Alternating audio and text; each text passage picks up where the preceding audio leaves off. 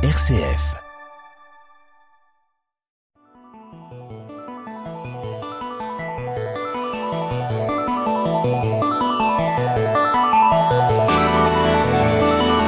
Couper les pixels en quatre. Le podcast qui décortique le jeu vidéo.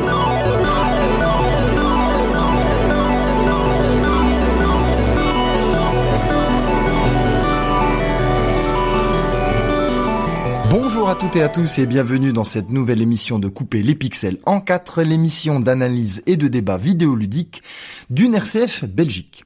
Aujourd'hui, et comme dans plusieurs émissions, je reçois mon chroniqueur vidéoludique Aaron Lancel. Aaron Lancel, bonjour. Bonjour euh, Jean-Marc et bonjour aux auditeurs de une RCF Belgique. Aujourd'hui, Aaron, nous nous lançons dans une nouvelle émission musicale, une émission typiquement faite pour le média radio, une émission bien évidemment comme notre sujet l'impose, qui va graviter autour du jeu vidéo. Nous avions déjà fait une émission où nous faisions un top des meilleurs OST du jeu vidéo. Ici, c'est un peu plus particulier, c'est un peu plus précis. Nous allons entrer dans la musique euh, rétro gaming, n'est-ce pas? C'est ça, on s'est fixé en fait comme objectif euh, de comparer des musiques, euh, à la fois des musiques rétro, et vous aurez l'occasion d'avoir les originaux qu'on vous fera écouter pendant un temps limité, et puis après, on vous passera euh, une réorchestration possible de, de l'opus pour voir un petit peu comment ça se passe, comment ça fonctionne, et, et si c'est mieux. Ah oui, c'est ça. Donc on va vraiment se poser la question de savoir si les processeurs sonores 8 et 16 bits, parce qu'on va vraiment se cantonner au départ à cela, peuvent réaliser des prouesses et si la réorchestration contemporaine de ces musiques 8 et 16 bits apporte un plus. Bon, faut quand même savoir que concernant ces musiques 8 bits, je dirais pas 16 bits, ça casse quand même généralement assez vite les oreilles, Ah oui, oui. même s'il y a euh, de la composition derrière. Mais en réorchestration, c'est vraiment tout à fait savoureux et on a essayé de trouver des jolies choses aujourd'hui. Oui, Aaron, est-ce que vous avez des des petits critères qui ont motivé votre choix Dites-nous? Je sais que vous aimez ça, les critères. Ah, on, on adore ça, les critères. Je me suis imposé de la musique euh, qui ne dépasse pas le début des années 90. Ah oui, oh, oh. Donc on est sur euh, essentiellement euh, du 8 bits. Je vais pas donner trop d'indices parce que voilà, on ira peut-être un petit peu sur du sur du 16 bits, mais Ah. je, je n'en dévoile pas trop. Et j'ai voulu euh, réunir des OST extrêmement différentes au niveau du style. Ah oui, très bien. Bon, voilà, c'est un parti pris. On revient donc sur cette histoire d'indices. Vous faites ma transition. Nous allons nous les faire deviner, n'est-ce pas? On va on va se lancer quelques petits indices pour introduire un peu de ludique dans notre euh, échange. Et euh, voilà, les auditeurs, bien évidemment, jouent chez eux. Si vous arrivez à trouver avant nous, eh bien, euh, bravo. Oui, ils jouent chez eux, ils prennent leurs enfants avec. euh, tout le monde essaye de trouver autour de la radio. Voilà. Alors, je, si vous permettez, je débute. Aaron, je vais donc euh, vous donner mon premier indice pour une musique qui passe par les trois réorchestrations possibles. C'est-à-dire que on commence sur 8 bits, nous avons la même musique mais réorchestrée à la sauce 16 bits et enfin une réorchestration contemporaine. Voilà, il y a trois morceaux d'entrée de jeu. Ouais, très bien. Mais pour euh, être bien complet, je vous rappelle que euh, lors de la dernière émission, c'était un cuisant 3-1 Ah oui, c'est vrai. euh, vrai. à mon avantage. Vous avez- Voilà, je rappelle gagné. aux auditeurs, les plus assidus s'en rappellent évidemment, et donc c'est à vous d'essayer de me battre aujourd'hui. hein. Alors j'espère que j'ai pris des OST qui pourront vous mettre à mal. Je, tente le coup. Alors mon premier indice, c'est All. Ah, Ah, il y a du monde. allez, euh, euh, Streets of Rage. Ah, non, non, non, non, non, ce n'est pas Street of Rage. Euh, deuxième indice, Rare Software. Ah, je vois une lumière s'allumer dans vos yeux. je sens que vous l'avez. Ça, ça commence à venir. C'est, c'est, c'est, c'est un truc qui a été réalisé un peu comme Donkey Kong Country avec des, des espèces de, Ah non, non, non, vous vous éloignez de, de la réponse non. possible. Ouais. Alors avec mon dernier indice, je pense que vous trouverez. Je, je suis gentil. Grenouille. Ah, vous ne trouvez pas Je suis, je suis ravi. Je suis désolé, je suis ravi car j'ai, j'ai mon premier point. Je vous laisse encore quelques secondes. Et je, je, je, je pense, je pense que je l'ai. Enfin, je vois le jeu. Euh, je, je, je peux même vous dire que euh, je me demande si c'est pas Acclaim qui, qui l'a fait à un moment donné. Enfin, ça, je ne pourrais pas vous le dire précisément, mais bon, bon vous donnez votre langue au chat. Allez, presque. C'est les Battletoads in ah. Battle Maniacs. Ah ouais, non, j'y étais pas du voilà. tout. Ah voilà, si, si, si, si, une série de beat'em all qui a été notamment développée euh, par Rare, tout d'abord publiée sur la NES, la Nintendo Entertainment System en 1991. C'est un jeu de combat euh, qui a été aussi après adapté en animé et en bande dessinée. C'est des, des grenouilles de l'espace qui tapent sur des gros cochons anthropomorphiques dans des planètes un peu euh, délirantes comme ça. Un jeu très difficile avec une phase de scooter et des obstacles à éviter. Hein, Alors, je n'ai pas trouvé votre jeu, mais de mémoire, je peux vous dire que le grand méchant du jeu s'appelle Silas Volkmir. Ah bah dites donc, mais c'est quand même fou ça. Ah, c'est terrible. Hein. Vous ne trouvez pas le ah. jeu, mais vous, vous vous donnez des détails euh, encore plus fins que ce que je peux dire sur le jeu lui-même. Eh bien, nous écoutons cette première version, donc la version NES 8 bits, composée en 1991.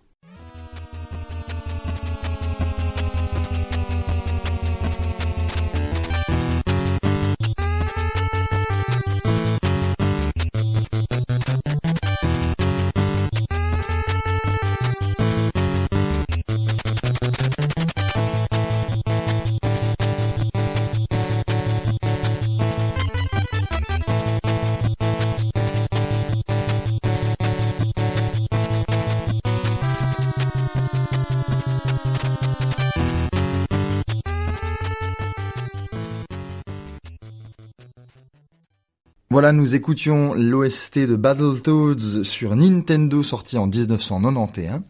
Et nous allons maintenant enchaîner avec euh, la même version, donc de Battletoads in Battle Maniacs, mais sur Super Nintendo, donc avec un processeur sonore un tout petit peu plus évolué.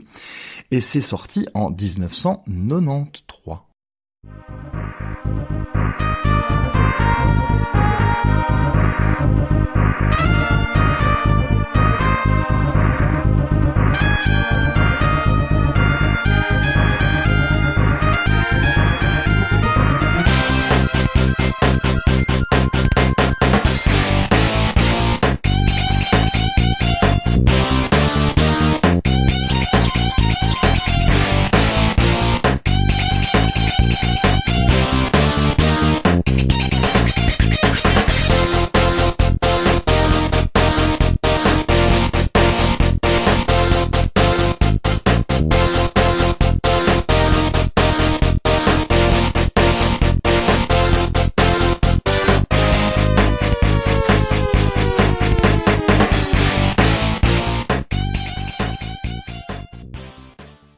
Voilà, Battletoads in Battle Maniacs sur Super Nintendo en 1993, mais Aaron, on peut dire que le microprocesseur sonore de la Super Nintendo imite bien la guitare quand même.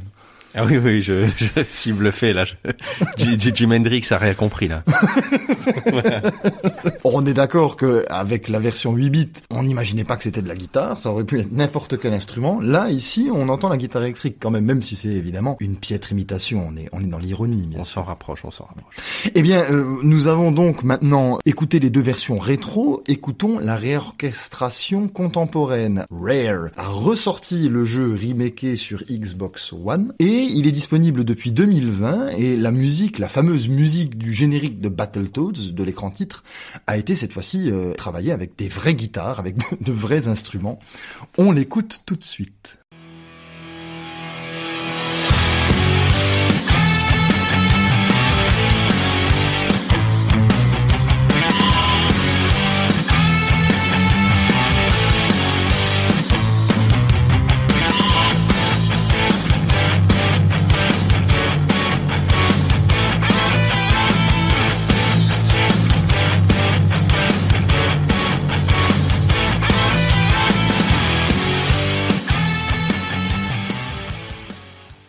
Voilà, Battletoads in Battle Maniac revisité à la sauce 2020 avec de vrais instruments. On commence euh, très rock hein, cette émission. On, est euh, dans le rock and roll, dans le guitar héros. Aaron, à votre tour. Voilà, bah, je vais vous emmener complètement, complètement autre part. Ah oui, d'accord. Ah oui, oui. Donc, je vous donne mon premier indice. Alors, euh, le premier indice, c'est un adage euh, qui concerne le jeu. C'est un adage euh, plutôt populaire. On est à 1-0, hein, je rappelle. oui, oui. Au cas où, hein, je vous coupe, excusez-moi. Ça ne va pas durer. Le seul coup gagnant du jeu, c'est de ne pas jouer. Ah. C'est un adage assez connu sur ce jeu-là, Ah. qui circule. Ouh là là, donc là vous me mettez déjà en difficulté parce que si je ne connais pas l'adage, il y a très peu de chances que je connaisse le Non, jeu. vous connaissez le jeu. Ah, ah, ah. Tout le monde connaît le jeu. Tout le monde connaît le Les jeu. auditeurs d'RCF connaissent le jeu. Ah, très... ah oula, J'en suis certain. Non, euh, deuxième indice, s'il vous plaît. Puzzle game. Euh, ah, puzzle game. Tetris. Voilà. Oh Voilà, très bien. Le- mon troisième indice, c'était, c'était pour vous mettre sur la voie. Le Oh, but, c'est de trouver quand même, c'était russe. Ah oui, oula, alors, là, ouais, là, là, là, trouvé. alors là, j'aurais trouvé immédiatement. Donc Oui, oui. voilà, donc Alors, comme je vous disais, hein, qui ne connaît pas Tetris, hein, ce, ce puzzle game addictif avec des pièces à emboîter, qui est inspiré d'un jeu Tetromino en bois, voilà, à l'origine. Il est sorti sur euh, Game Boy en 1989. Ça a été d'ailleurs la clé de voûte de lancement de, de la Game Boy. oui, il était vendu avec la console. Il était vendu avec la console et il s'est même mieux vendu que le Super Mario en réalité. Ouais, ouais. On a 35 millions d'exemplaires, les numéros 10 des jeux les plus vendus. Il a été multi-adapté, ça je vais, on pourrait faire une émission complète sur Tetris Bien si sûr, vous voulez plus tard, sûr. mais Je, euh, je crois que le créateur a perdu les droits en plus sur sur ce jeu, c'est terrible. Oui, oui, tout au début, mais alors il a cédé ses droits euh, au régime communiste. Enfin, c'est Ah ouais, vraiment très très drôle. Et puis après, il, est- il a fait des partenariats euh, avec le Japon. On devrait faire une émission sur Tetris, effectivement, ça pourrait être pas Ah, mal. ça pourrait être sympa. Et donc voilà, euh, il est ressorti sur mobile en, en 2006 aussi. Là, il y a plus de 100 millions de téléchargements, c'est énorme. Et si on cumule tout, toutes consoles confondues, c'est plus de 500 millions. Ah, C'est oui un chiffre totalement délirant. Voilà. Moi j'y joue, j'y joue en ligne. Quand c'est Tetris 99, où Ouais. on, on joue à 99 personnes en même temps et on s'élimine au fur et à mesure. Ah oui, oui, c'est- oui, Tetris drôle. 99, c'est juste.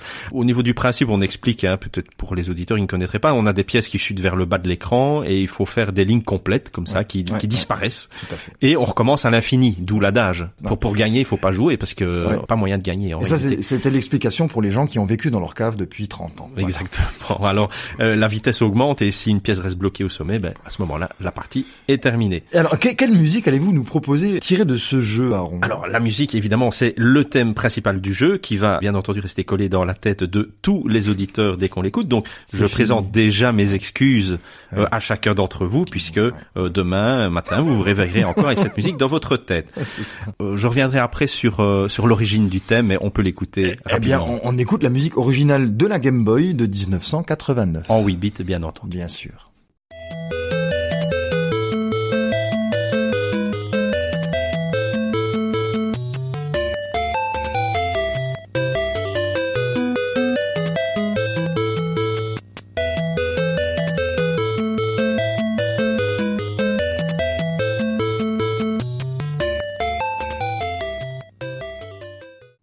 Voilà la musique mythique de Tetris sur Game Boy 1989. Aaron, est-ce que vous avez des petites choses à nous dire sur celle-ci? Mais oui, il faut savoir que ça sort pas comme ça euh, de, de n'importe où. C'est un thème qui est issu du folklore russe, vraiment, hein, et qui porte le nom de Korobeiniki. Ah oui. Euh, ça veut dire les colporteurs, donc les marchands ambulants, voyez? Ah oui, oui, oui. Alors Oui, c'est euh, Nikolai Alexeyevich Nekrasov, qui est auteur et poète russe du 19e, euh, qui est assez connu pour ceux qui connaissent la culture russe, qui l'a écrit en Russie euh, pré-révolutionnaire, Ah ouais. hein, donc on est à la fin des, des années 1800.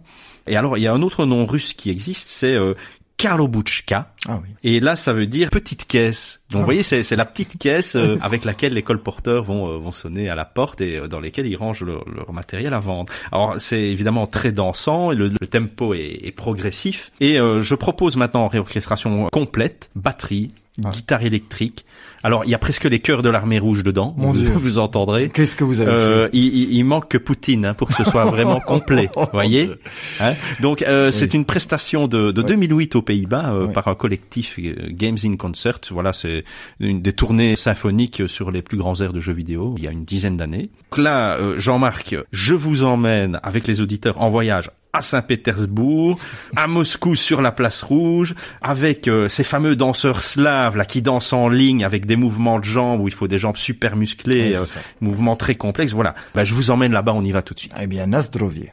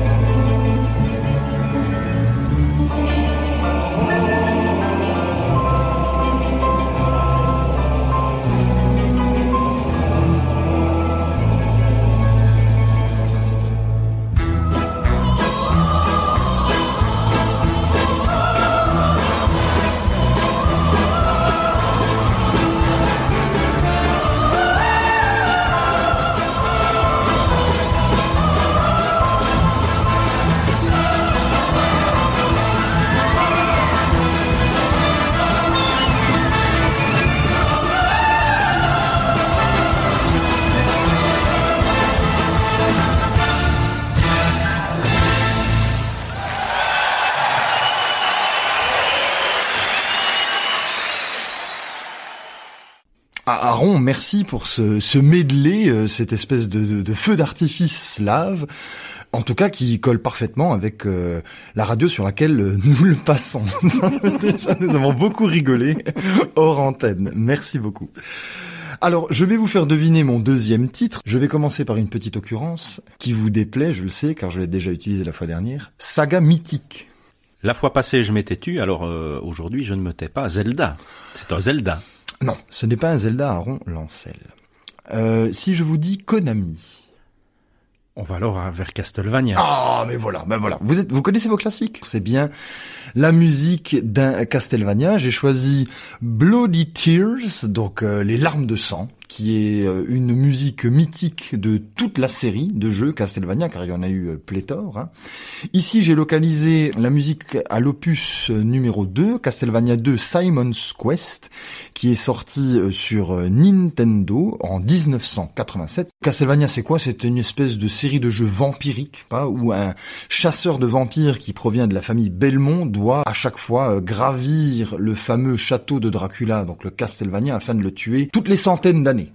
Alors voilà, nous écoutons donc Bloody Tears, la version de Castlevania 2 Simon's Quest sur NES.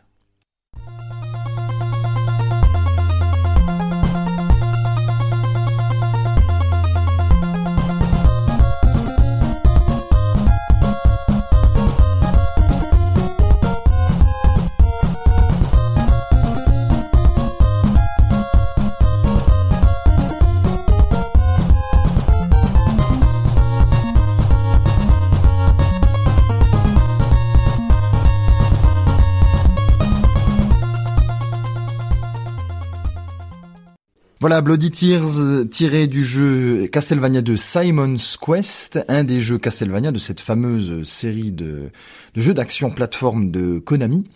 Alors je tiens quand même à dire que malgré le processeur sonore, la musique est quand même incroyable. Elle tient véritablement la route en elle-même, un peu comme toutes les musiques de Mega Man 2 sur NES. Oui, vous m'avez dit en off que, c'était extraordinaire, que ça envoyait, donc euh, la réorchestration, euh, on ne l'envoie pas. Non, non, on va on va rester euh, là-dessus. Non, non, on va quand même l'envoyer, mais sachez que la réorchestration est nettement moins dynamique, elle est nettement moins punchy, parce que là c'est vraiment ça hein, qui donne l'entrain et puis l'envie d'aller euh, fracasser comme ça des loups-garous dans, dans la forêt à coups de fouet. C'est littéralement ça qu'on fait dans le jeu. Non, c'est une réorchestration un peu plus gothique, un peu plus baroque au piano, et nous l'écoutons de ce pas.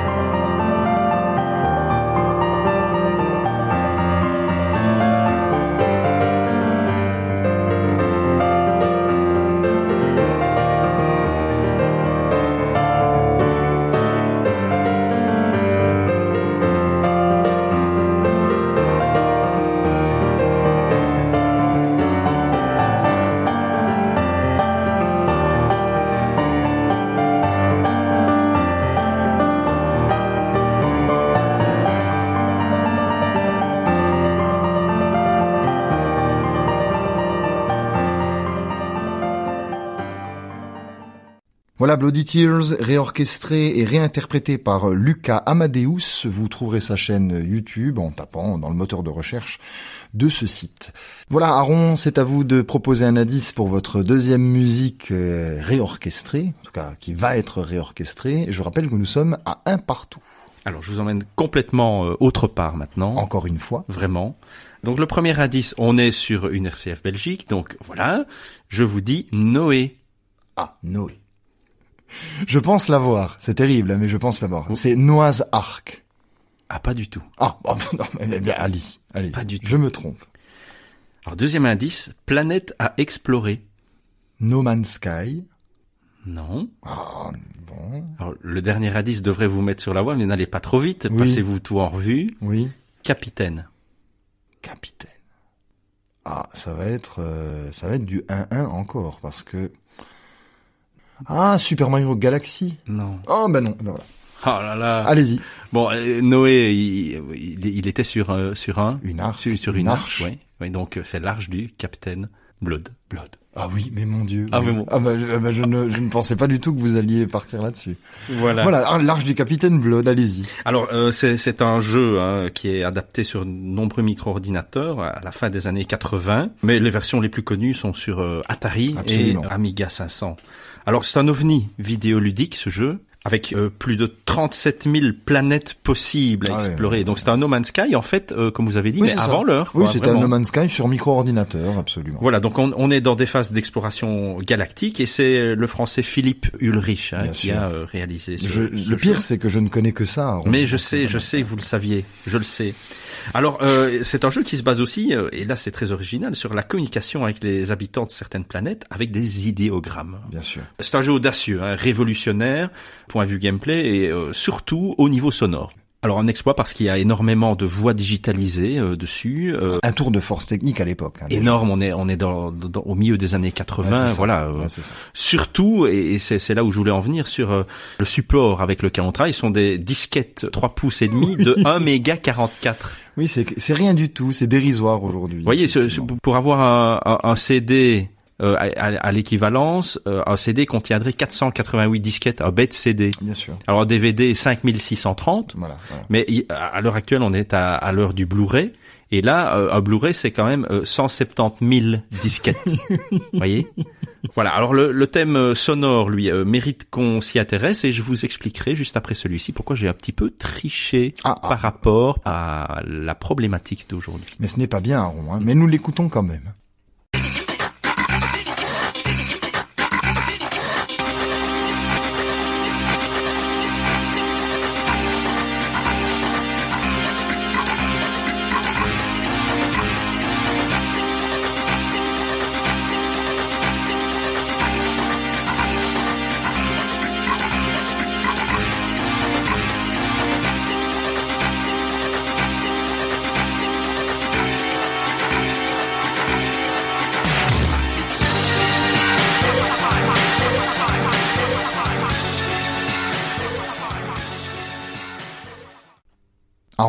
Tout aussi expérimentale que le jeu lui-même. Exactement, et on va retourner à l'auteur euh, qui est euh, un, un des pères de la musique électronique, un, un des pères de la musique expérimentale, c'est évidemment euh, Jean-Michel Jarre Oui, hein, oui, qui, oui. qui a signé ce morceau à l'origine. Alors ce, mor- ce morceau, je vous dis, hein, j'ai un petit peu triché euh, en l'amenant puisque c'est pas une musique qui a été composée en 8 bits, en 16 bits ou en 32 bits, c'est un sample. Ouais, c'est ça. Donc euh, c'est une copie sur euh, disquette de quelque chose qui existe et qui a été orchestré par euh, un musicien confirmé et ses, ses nombreux instruments. Le sample, si vous l'avez écouté, euh, il provient d'une chanson d'un album. Et alors, il a été digitalisé à certains endroits. On entend que c'est assez maladroit, c'est mal coupé. Oui. Euh, la- les raccords sont pas parfaits. les raccords sont pas parfaits, ça vient trop tôt, euh, la batterie euh, est, est trop forte.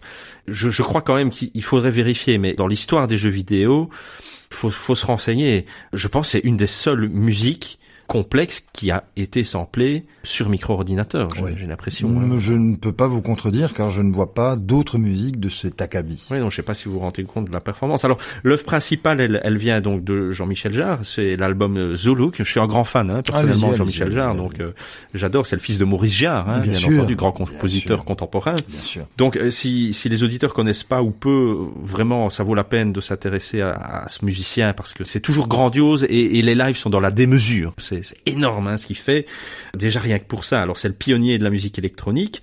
La chanson, c'est la chanson euh, Ethnicolor, Ouais. et c'est, comme je vous l'ai dit tout à l'heure, c'est un album en avant sur son temps. On on n'a jamais rien entendu de pareil Ouais. euh, dans les années 80.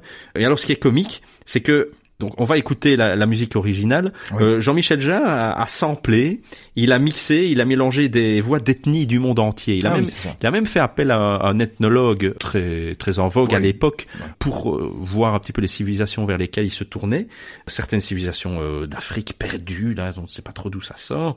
Ceci pour vous dire que Ulrich a samplé des samples en fait. C'est ça, oui, donc oui, c'est totalement Inception quoi. Oui, oui, oui. Sample des samples, c'est redigérer, digérer, revomir, remâcher. Voilà exactement. Alors euh, c'est assez comique parce que euh, on, va entendre des cris de femmes à un moment donné. Ah et la légende, mais n'est pas confirmée, dit que ce serait euh, l'ex-épouse hein, de Jean-Michel Jarre, Charlotte Rampling. Il aurait samplé sa femme, mais voilà, c'est pas confirmé. Ah, et ce n'est donc pas Isabelle Adjani cette fois-ci. Ah non, non, je vois que vous connaissez bien la vie intime de, de Jean-Michel Jarre. Oui, je suis très people. Moi. Et Isabelle Adjani est venue après. Ah oui, c'est ça. Voilà.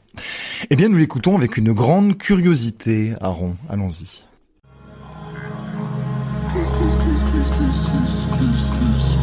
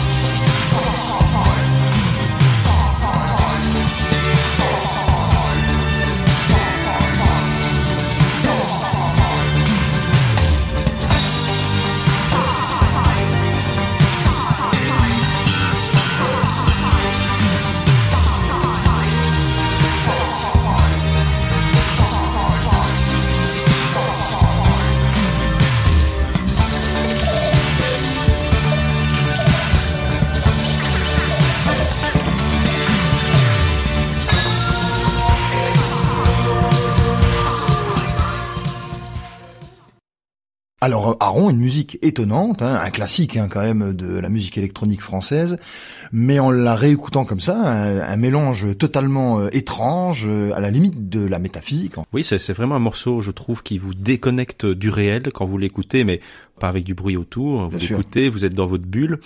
c'est quelque chose qui, qui, qui, me transportait de façon, euh, façon magistrale. Alors, l'œuvre, je vous ai pas dit, ça a été tiré du concert de 1986. Ah il, a fait un, deux concerts en réalité à, Lyon et à Houston. Il y a un album live qui est sorti euh, que j'ai toujours sur LP, comme on dit. Le concert à Lyon était devant 800 euh, 000 personnes et il avait fait ce concert en hommage à l'occasion de l'avenue du pape Jean-Paul II, ah oui, qui venait. on est on est raccord ici avec une RCF Belgique qui venait euh, en visite à Lyon. Alors c'est un morceau avant-gardiste, la ligne de basse elle est extrêmement agressive, elle est slappée, oui, technique. C'est euh, violent. Les voix sont samplées de partout, donc c'est extrêmement créatif. Et pourtant, là où j'ai l'impression, et les critiques le disent aussi, que c'est un des meilleurs albums au niveau de la créativité de Jean-Michel Jarre, c'est vendu qu'à 90 000 exemplaires. Ah bah oui, voilà. Bah écoutez, euh, trop avant-gardiste, trop euh, trop expérimental. Et trop incompris peut-être. Ah tout à fait. Bah, les avant-gardistes sont très souvent incompris. Voilà, nous avons la métaphysique qui rejoint ici la théologie un tout petit peu. Mon dernier morceau, Aaron, nous y allons, nous sommes toujours à un partout, soyons beaux joueurs et euh, disons Nintendo. On va commencer par cet indice. très vaste. Ben oui, Nintendo, il y a tellement de choses, mais bon, c'est, oui, vous l'avez pas choisi par hasard, donc je pense que, que je, je l'ai, mais je, je, vous laisse venir. Ah, ah, vous pensez que vous l'avez ben oui. Alors, je vais euh, enchaîner avec Open World. Alors, Nintendo n'a pas fait énormément d'open world. Euh, Surtout en tant que créateur de jeu, parce que je pourrais vous dire Xenoblade, mais je sais que c'est pas ça. Donc je, je, je, ne voilà, je ne valide pas Xenoblade du tout, puisque là on est plutôt chez chez un autre éditeur. Je, on va aller vers vers du Zelda. Alors oui, mais il faut préciser parce que là. Breath of the Wild. Ah non, ce n'est pas celui-ci. Et donc je vais. Euh, je voulais dire quelque chose, mais je ne peux plus le dire. Il faut que je change mon indice parce que vous trouverez trop vite sinon. Et j'ai envie de gagner quand même cette fois-ci. Je vais dire premier. Alors vous avez le choix, vous avez toute la série Zelda, il faut taper dans un opus. Breath of the Wild 2. Ah non, non, désolé Aaron, vous êtes passé à côté. C'est The Legend of Zelda. Ah, c'est le premier. Ah oui, c'est le premier. voilà, c'était tellement simple que je vous ai piégé.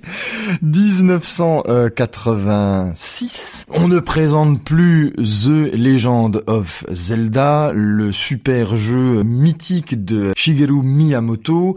Et c'est la musique d'introduction. En fait, la musique de l'écran titre qui m'intéresse, qu'on qu'on va écouter euh, à présent, ça a été composé par euh, Koji Kondo et c'est juste, c'est juste mythique.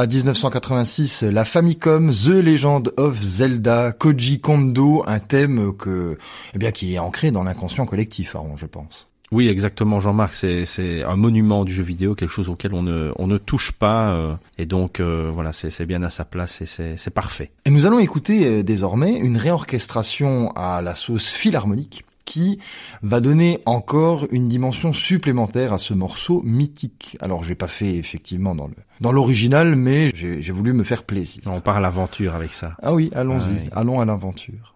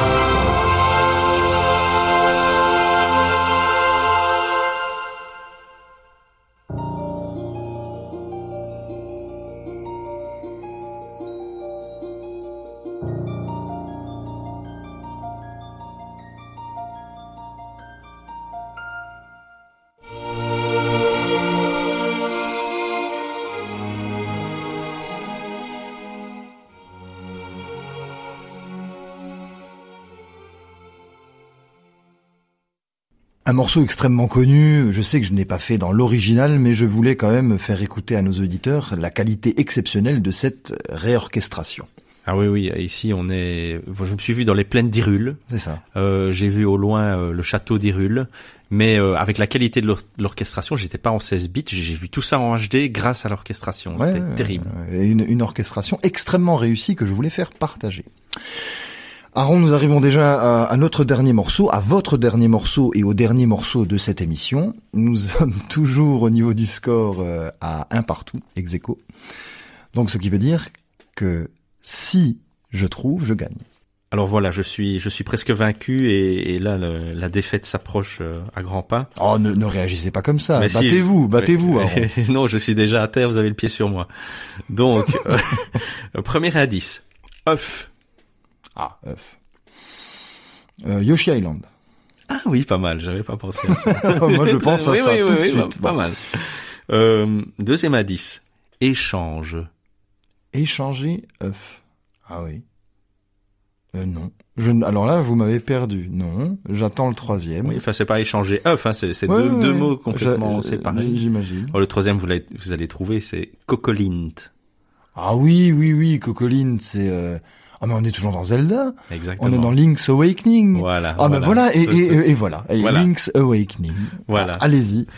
Alors, euh, donc Link's Awakening, hein, ça, ça, tombe bien en fait que vous ayez proposé alors le hasard fait très bien les choses, que vous ayez proposé euh, Zelda le thème principal juste avant, parce que le thème que je vais vous proposer, c'est une euh, variante de ce thème. Ah oui, oui, puisque donc je vais parler un petit peu du jeu. Hein, euh, un chef-d'œuvre. Chef-d'œuvre, Link's Awakening, donc sorti sur Game Boy en 1993. Ouais, j'ai envie de dire un, bête jeu 8, bits hein, pour l'époque, mais qu'est-ce qui m'a fait voyager ce jeu? Bien sûr. sur, sur des, vous vous rappelez la carte des, des, bêtes petits carrés, voilà. On, un des meilleurs Zelda pour moi, un des meilleurs Zelda. Et, et, pourtant, et puis sorti sur Game Boy Color après euh, en version DX en 1998 avec son fameux donjon supplémentaire. Bien sûr.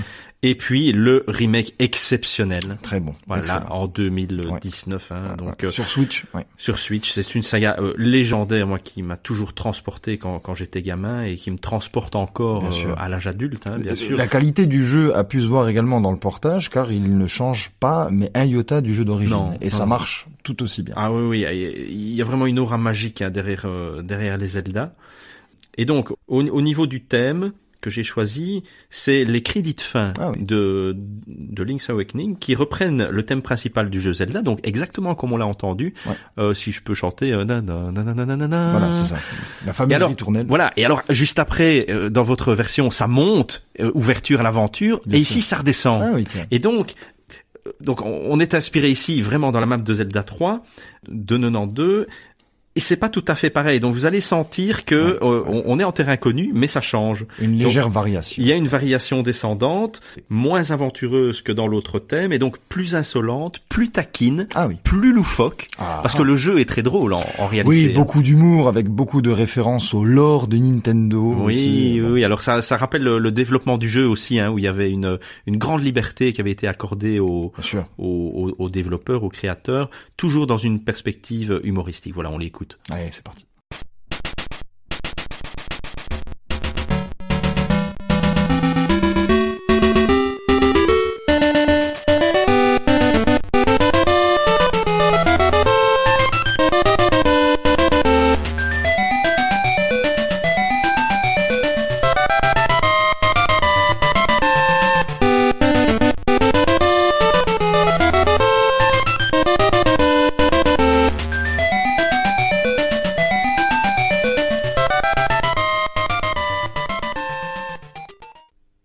On sent bien la variation par rapport au thème euh, original. Oui, ça, ça, ça, se sent très fort et, et on va ici écouter une réorchestration vraiment euh, extraordinaire qui provient du remake Switch de 2019. Alors au début, vous allez entendre, il y a, mais il faut bien tendre l'oreille, il y a les petits bruits de percussion 8 bits de l'original. Excellent. Euh, puis vient l'orchestre. Alors vous entendrez aussi à un moment donné, le, c'est encore plein de clins d'œil, quoi. C'est, c'est, c'est, c'est des cadeaux hein, qui nous ont fait les musiciens là-bas. C'est, c'est, vous allez entendre le poisson rêve. Ah oui. Euh, vous allez entendre son cri et puis un coup de cœur à deux minutes. Là, vous, vous serez attentif. Je spoil un petit peu déjà parce que j'ai refait le remake il y a peu de temps, hein, euh, et donc ces crédits ont été vraiment, vraiment euh, un vrai bonheur, euh, du fan service en fait. C'est ça. Hein, donc du bon fan service pour faire plaisir aux, aux aficionados. Voilà, sans en faire trop, sans en faire trop peu. Donc c'est vraiment venu me chercher dans, dans mon cœur de joueur, mon, mon cœur d'enfant. Donc à deux minutes, ils, ils remettent la musique Weebit. Ah oui. Et puis euh, ils remettent l'orchestration, donc ça prend le pas. On ne s'y entend vraiment pas. Et, c'est comme si en fait l'équipe euh, musicale, vous avez compris, vous en tant que joueur, euh, 20 euh, ans après, 20, 25 ans après. Donc, euh, comme si vous aviez l'équipe comme ça euh, qui est face à vous. Je sais pas si vous voyez la scène. Elle vous fait ce cadeau. Et alors, comme vous êtes fan et connaisseur, ben, vous acquiescez de la tête comme ça, sans parler. Alors, les, les concepteurs, voilà, ils, ont rencontré ici le l'âme et le cœur du joueur sans, sans, dire un mot. Eh, eh bien, nous nous écoutons tout ceci maintenant.